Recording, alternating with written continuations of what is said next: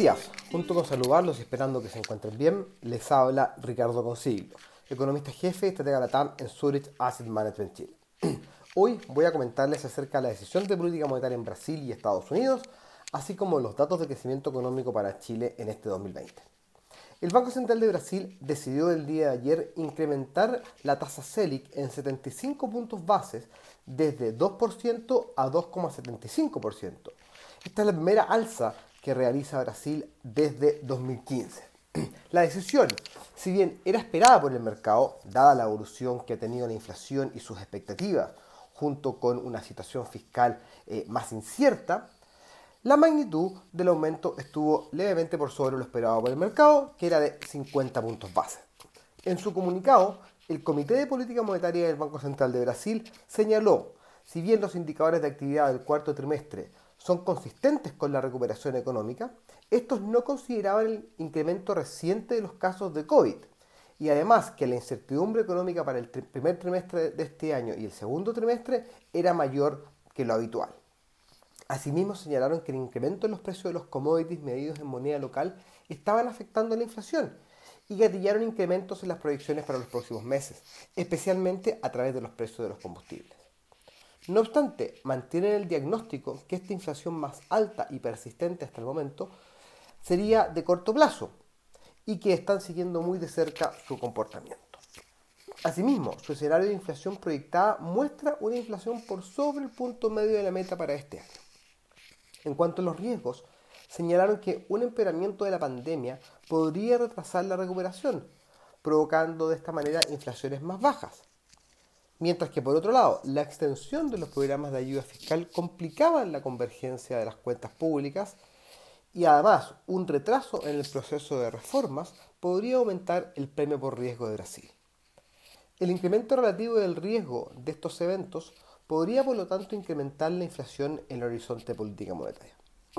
En cuanto a la decisión de política monetaria de subir la tasa en 75 puntos bases, señalaron que con esta alza comenzaban un proceso parcial de normalización reduciendo parte del estímulo monetario.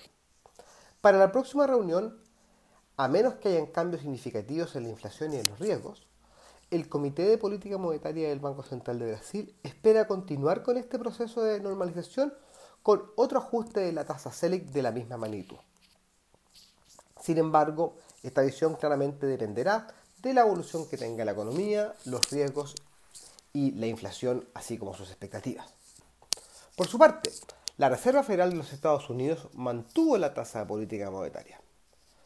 Continúan además viendo las tasas en torno a cero, al menos hasta 2020, 2023, pese a las mejoras en las perspectivas económicas y el temor que tiene el mercado respecto de incrementos en la inflación. En cuanto a las proyecciones de inflación, estiman que el incremento que ocurrirá este año es de corto plazo y que convergerá a 2% el año entrante, luego de cerrar este 2021 en un 2,4%. En cuanto a crecimiento, la Fed espera una expansión de la economía en 6,5% en el 2021, 3,3% en el 2022 y 2,2% en el 2023. En cuanto al desempleo, esperan que este vuelva a los niveles prepandemia a fines del 2023. Por su parte, en la conferencia de prensa el gobernador de la Reserva Federal, Jerome Powell, señaló que todavía no es tiempo de hablar sobre la reducción de las compras de activos por parte de la Fed. De esta manera se elimina el temor que puede haber tenido parte del mercado de que la Fed iba a comenzar a reducir los programas de compra y que eso podría incluso haber generado mayores incrementos en las tasas soberanas. Pasando a otro tema. Esta mañana se conocieron en Chile las cifras de las cuentas nacionales las que dan cuenta que la economía, luego de las caídas observadas en el segundo y el tercer trimestre del 2020, de 14,2 y 9% respectivamente, producto de la crisis sanitaria, ya estaría mostrando una continuación en la recuperación que se había iniciado en el tercer trimestre y con e, como resultado de mejores condiciones externas, así como también de la apertura que tuvo la economía en el último trimestre del año. De esta manera, en el cuarto trimestre del 2020, la economía tuvo un crecimiento nulo respecto del igual trimestre del año anterior. Por su parte, los datos del cuarto trimestre muestran que el PIB no minero creció un 0,3%, mientras que el minero se contrajo un 2,6% respecto del cuarto trimestre de 2019. En cuanto a los componentes de la demanda, la demanda interna pasó de caer un 11,3% año contra año en el tercer trimestre a una caída mucho menor en este cuarto trimestre de solo 1,4%, en donde el consumo vuelve a mostrar un mayor dinamismo con un, con un crecimiento año contra año de 4%, mientras que la inversión, si bien sigue cayendo, esta caída es menor que la de los trimestres anteriores, contrayéndose un 8,9%. Si miramos las cifras trimestrales ajustadas estacionalmente, estas muestran efectivamente que la recuperación ha seguido en curso en el cuarto trimestre con, un crecimiento de 6,8% respecto del trimestre anterior. Con toda esta información, el PIB del 2020 se contrajo un 5,8%, explicado principalmente por el componente no minero que cayó un 6,5%.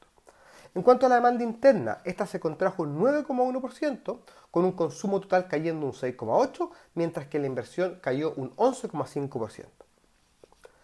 Al analizar las cifras anuales por tipo de actividad económica, se observó caídas en gran parte de las actividades económicas con la excepción de administración pública, minería, servicios financieros y comunicaciones y servicios de información. Las actividades más afectadas por la crisis fueron los servicios y la construcción, destacando en los primeros la caída en los servicios personales, el transporte y restaurantes y hoteles. Para este 2021, las mejores condiciones externas, el incremento en el precio del cobre y el exitoso inicio del proceso de vacunación han impulsado al alza las expectativas de crecimiento. De todas formas, es, es importante tener en cuenta que tanto la recuperación local como la global mantienen un alto grado de incertidumbre y su evolución dependerá de la situación del virus y en el caso particular de Chile también se verá afectada por la situación político-social que podría incidir en la evolución de esta recuperación y en particular en su evolución en los próximos años. Esperamos que este comentario haya sido de su interés y recuerden que pueden encontrar toda la información acerca de nuestros productos y fondos en nuestro sitio web surit.cl. Muchas gracias y que tengan una muy buena semana.